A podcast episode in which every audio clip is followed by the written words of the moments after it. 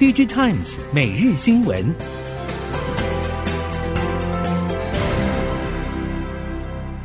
听众朋友您好，欢迎收听 DG Times 每日新闻，我是袁长杰，现在为您提供今天科技产业的新闻重点。首先带您看到的是台积电，IC 设计业者表示需求融景已过，上下游急忙杀价，以求快速降低库存。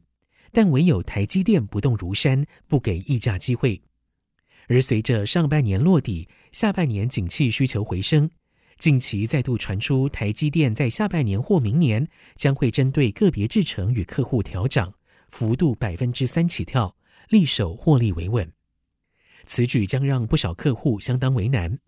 IC 设计业者表示，好不容易库存清理告一段落，如果提前下单，虽然可以避免日后倍涨。但如果需求仍然不振，损失恐怕将会扩大。目前台积电还在评估当中，IC 设计业者现在已经不期待台积电降价，只求未来能够动涨。台积电则表示不回应市场传闻。尽管全球半导体产业景气处于修正期，各类先进半导体技术仍然持续推进。台积电先进封装平台 3D Fabric 当中的 3D 晶圆堆叠技术 SOIC 也出现了具有成本竞争力的衍生型技术 SOICP。熟悉先进封测业者表示，具有微凸块制成的 SOICP 其实就是对标英特尔的 3D 封装技术 Foveros。以推出时程观察，台积电反而是先行量产门槛更高的 3D 晶片技术。也就是原初无凸块版本，效能更佳的 SOICX。业者表示，未来绝对是小晶片竞争的世代。如英特尔预计今年、明年陆续推出的新款处理器，采用导入小晶片概念的 Tile 架构，CPU 会采用最先进制程，但是 I/O 晶片等可以沿用成熟制程，来进一步达到节省成本、维持效能的目的。随着全球半导体需求转弱，台系电源管理 IC、PMIC 业者先前担心欧美 IDM 大厂回头争抢亚洲同业消费性电子市场的情况，似乎已经成为现在进行式。天钰在法说会直接提到，美系 IDM 业者已经确定全面回归亚洲市场。对这些大厂来说，回头争取消费性应用，不只是填补产能稼动率、维系出货表现。更可以为接下来抢进 AIoT 领域进行预先布局，和一些特定的终端客户重新建立关系。这个情况对台系 PMIC 业者而言，IDM 大厂的加入几乎可以确定价格竞争激烈程度将进一步提升。对于试图突破到非消费应用领域的台系业者而言，今年后续营运显然还有很多的挑战。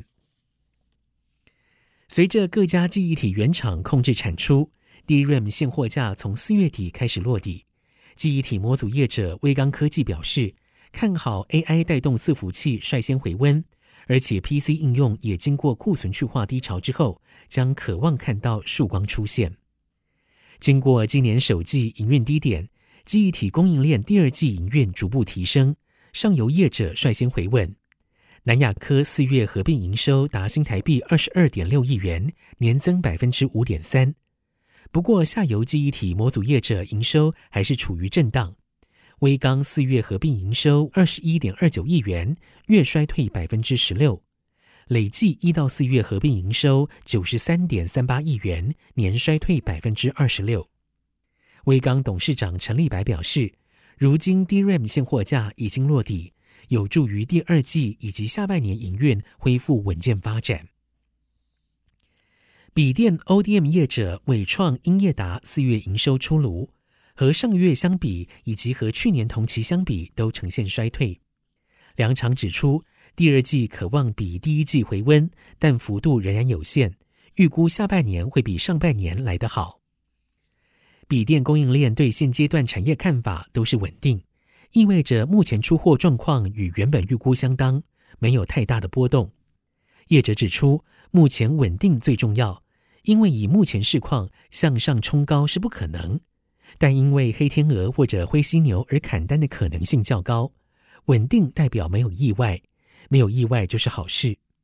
供应链指出，NB 品牌厂释出的讯息都是上半年库存清理已经接近尾声，却不意味着市场拉货转强，是否脱离险境有待观察。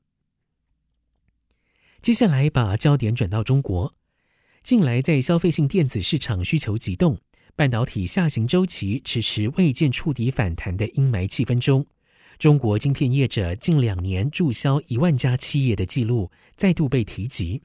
这个情况是否由美国政府出口管制禁令所造成，引发业界讨论。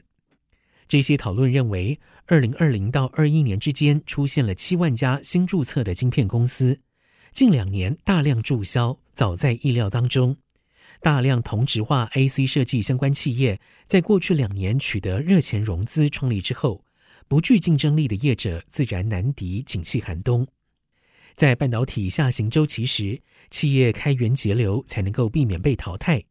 一万家企业在这两年内倒闭注销，与其说是来自于美国出口管制的外部因素使然，倒不如说是产业不景气的缩影。中国车市竞争加剧。各大车厂为了降低成本，采取自主研发晶片或者中国本土业者的晶片，实现本土化替代策略。在这个趋势下，中国车规晶片业者地平线、黑芝麻智能在大算力及低算力晶片上与 NVIDIA 德州仪器竞争。随着中国政府取消新能源车补贴政策，中国乘用车价格竞争战没有消退。中国本土车厂为了抢市占率，致力于降低成本，因此在晶片选择上趋向搭载中国本土自主的晶片，而非追求过高的算力。在中高阶市场，比的是算力和对城市区域场景的支持；在低阶市场，则是比拼性价比。中国汽车市场从今年开年以来风波不断，除了特斯拉领头点燃新能源车价格战之外，东风汽车更是率先吹响降价的号角，多家车厂为了保有市占率，提出诱人的价格，加上了各地方政府寄出的高额补贴，都让中国车市陷入一片厮杀。第一季中国出现的汽车降价潮，曾经引发市场波动，但目前影响已经有所下降。但是相关接续政策不明朗，因此汽车产业仍旧以谨慎的态度释放订单给供应链。并且持续严加管控库存。此外，降价潮带来的预期心理，让整体销售动能降温。根据汽车供应链近期发布的营运概况，消费者的预期心理不仅如预估而至，也对汽车供应链今年第二季的发展带来不确定性。最后，我们来看到印度，印度技术生态系统正努力追上新兴的生成式 AI 风潮。但即使印度拥有世界上最大的创业生态系之一，却还没有对 AI 领域产生实质性的影响。根据 TechCrunch 报道，在 AI 领域，印度的竞争者尚未能够挑战大型语言模型龙头的领先地位。Sanford Bernstein 分析师表示，虽然印度有超过一千五百家 AI 新创公司，资金超过四十亿美元，但是印度仍然在 AI 创新中居于人后。不过，印度已经有许多新创公司以机器学习来强化业务营运。另外，值得关注的是，不同于其他国家，印度宣布暂不对 AI 发展进行监管。印度政府也正利用 AI，透过数位公共平台来提供以人为中心的客制化和交互式服务。以上，DigiTimes 每日新闻由 DigiTimes 电子时报提供，原长节编辑播报。谢谢收听。